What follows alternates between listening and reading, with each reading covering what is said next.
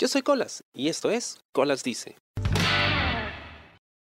El personaje de Arnold Schwarzenegger, eh, Terminator T-1000, decía en Terminator Genesis, I'm old, not obsolete. Estoy viejo, pero no soy obsoleto. Bueno, he estado pensando mucho en lo que significa esa frase y pues qué representa para mí sobre todo en esta etapa de mi vida. Tengo 32, estoy por cumplir 33 en unos meses y aunque para buena parte de la población sigo siendo joven o incluso bastante joven, eh, no puedo evitar sentirme no viejo, pero sí obsoleto.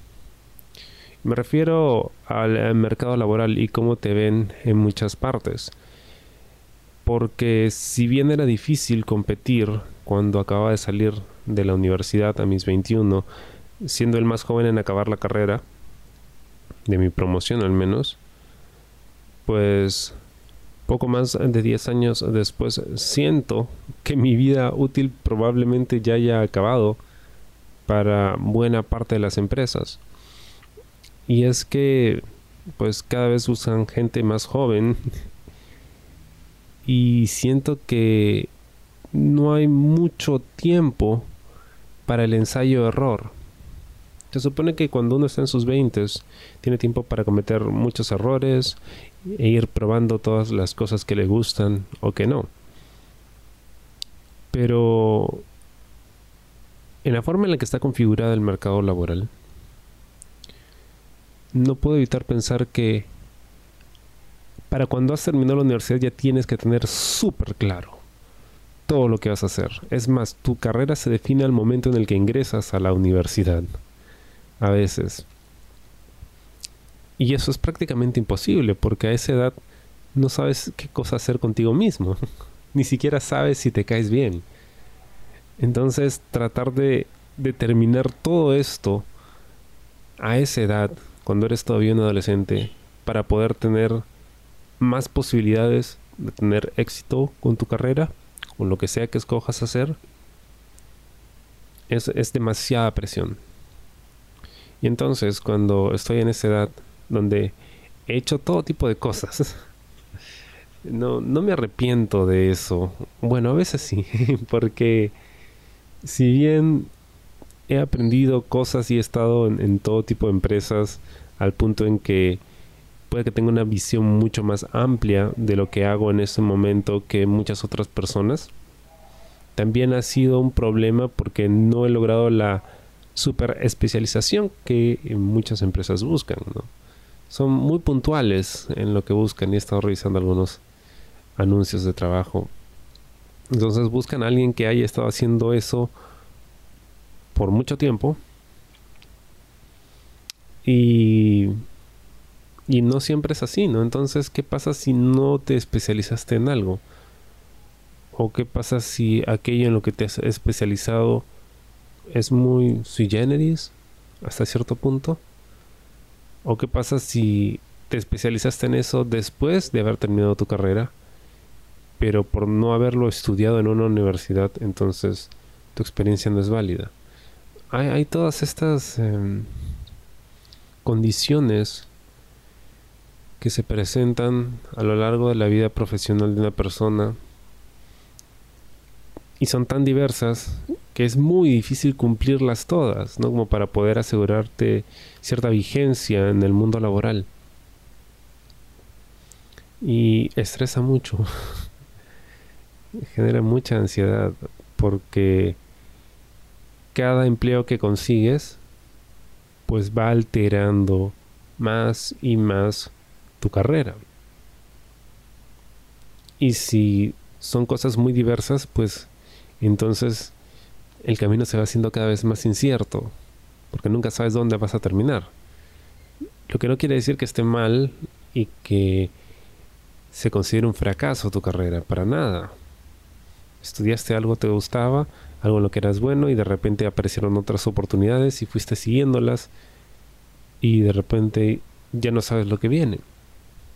Ayer hablaba con un amigo que me preguntaba, bueno, ¿y tú dónde te ves en cinco años? Y le decía, no lo sé, no tengo la más mínima idea. Jamás he podido pensar en eso, jamás se me ha ocurrido algo así. Incluso intentándolo, ¿eh? Porque mi vida siempre ha sido así. O sea, yo podía tener una idea de lo que quería hacer y de repente todo cambiaba de un día para otro. Y pues tenía que agarrar las cosas como vinieran. Que no es algo que me moleste porque me ha hecho adaptable. he, terminado haciendo trabajos y cosas que la verdad no sentía que podía hacer. Cuando me contrataban, luego de ese alivio momentáneo de, uff, ya encontré chamba, genial, al fin. Luego venía esa ansiedad de, ¿y qué pasa si no lo puedo hacer? Porque nunca he hecho esto de esta forma, ni siquiera sé qué es esto. Pero pero funciona, ¿no? A fin de cuentas uno aprende haciendo y aprendes embarrándola también. Y en, uno de tantos trabajos, me acuerdo, me, dieron un cargo de algo que yo no tenía la más mínima idea cómo hacer, ¿no? Pero así aprendí y esa era la, la, técnica que utilizaban en esta empresa, ¿no? Te aventaban a la piscina sin tú saber nadar y ahí sálvate como puedas. Entonces, hasta cierto punto aprendí de eso. Pero para poder demostrar tu capacidad, primero tienes que entrar. El problema es entrar. Ya estando adentro, tú mismo eres, ¿no? Ya ves cómo sobrevives. Pero ¿cómo entras? ¿Cómo llegas? Y eso es lo que, lo que supone para mí una gran presión. El no saber cómo entrar. Sobre todo porque yo nunca he tenido contactos ni amigos que me recomienden ni nada de eso. Sería genial tener eso. Cuando recién empezaba decía, sí, pero me gustaría hacerlo por mi cuenta, ¿no? Me gustaría hacerlo por mérito propio. Luego cuando va pasando el tiempo dices, bueno, ya lo hice por mérito propio un par de veces, ahora sí quiero que me ayude. Porque se pone cada vez más jodido, ¿no? Mm. Y es eso, es, no tener muy claro. Quiero dedicarme a esto por el resto de mi vida. No lo sé porque hay muchas cosas que me puedan interesar. Pero cuando pienso en mi experiencia y en la carrera que elegí, ¿cómo podría meterme en estos lugares donde quisiera estar? Es muy difícil, no lo sé. Sobre todo cuando te hacen sentir que ya fuiste, ¿no? Que estás desactualizado. Entonces, ¿cómo, cómo le haces, no? ¿Cómo le haces cuando no solo sientes que ya los años te pesan cada vez más, sino que fuera de tu edad estás obsoleto? Obsoleto porque no decidiste bien o porque lo que elegiste no era lo indicado. Entonces, ¿cuándo es que tenemos ese tiempo para poder meter la pata y aprender y y avanzar. Es, es como que si no decides desde el inicio y tomas una muy buena decisión, ya sea porque sabes lo que quieres o porque los astros te iluminaron y de repente ese día dijiste, ok, eso es lo que voy a hacer y así es como lo voy a hacer. Y ya. Entonces estás perdido. ¿Y qué pasa si en el camino, a pesar de que tenías la elección perfecta, tenías un plan acerca de qué es lo que ibas a hacer, te veías claramente dónde ibas a estar en 5, 10, 15, 20 años.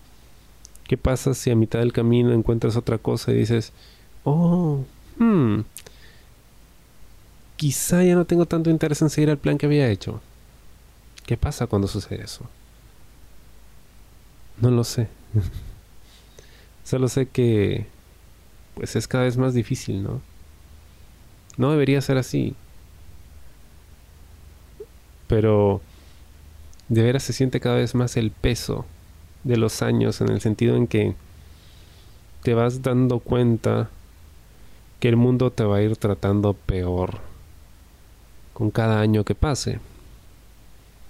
En general, no solo cuando se trata de conseguir empleo, sino la gente, la sociedad, el mercado, todo. Todo. No podía evitar pensar mientras caminaba en las calles de Lima, en barrios muy bonitos,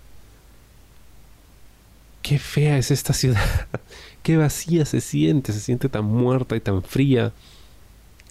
Algo que no pasaba antes, ¿no? Antes la ciudad era emocionante, era cálida, era, oh, wow, todas las cosas que pueden pasar aquí. Ahora se siente como una amenaza todos los días. Qué fuerte. ser viejo no es ser obsoleto, para nada. Y de hecho, ser viejo no es malo. Te hacen creer que es malo cuando te dicen, no, ya estás desactualizado, no, ya no nos sirves, no, ya no podemos explotarte. Sí, pero esa persona sabe mucho. El problema es qué hacemos con ella, ¿no? Creo que la gente no está capacitada para, para poder aprovechar el talento de una persona o siquiera descubrirlo. Y ese es quizá el, el problema más grande que tenemos en el mercado laboral. Consideramos obsoleto algo demasiado rápido, sin saber que de repente hay muchas cosas que aún podemos aprovechar de ello. Espero te haya gustado el programa de esta semana y conmigo será hasta la próxima. Yo soy Colas y esto fue Colas Dice. Chao. ¿Te gustó el programa? Sí. Suscríbete y comparte.